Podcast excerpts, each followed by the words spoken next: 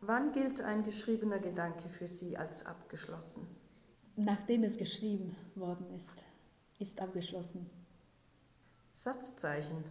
Sind sie eine perfekte Erfindung oder ein notwendiges Übel für die Texte? Ich empfinde es als eine perfekte Erfindung. Ich mag äh, Satzzeichen und benutze sie sehr, äh, mehr als es vielleicht gut ist, aber dafür gibt es Lektoren, Gott sei Dank. Ein Buch ist erschienen.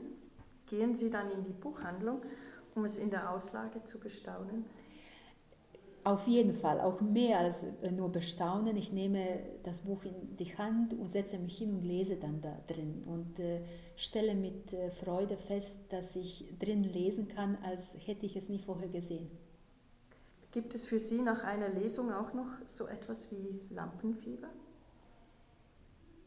Nach einer Lesung? Nach einer Lesung, nicht vor der Lesung, sondern nach der Lesung.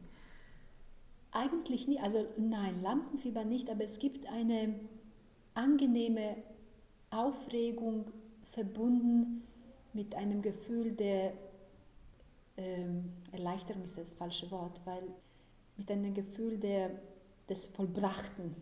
Also es ist vollbracht, es war gut und jetzt geht es mir, geht es mir auch gut, aber auch ein wenig Erschöpfung ist dabei. Ich komme zu den Stichwörtern. Bleistift, Liebe ich, Schreibblockade, kenne ich nicht. Wörterbuch, Immer dabei, ein Bücherregal, überall um mich herum. Gedankenstrich, Muss ich stehen bleiben?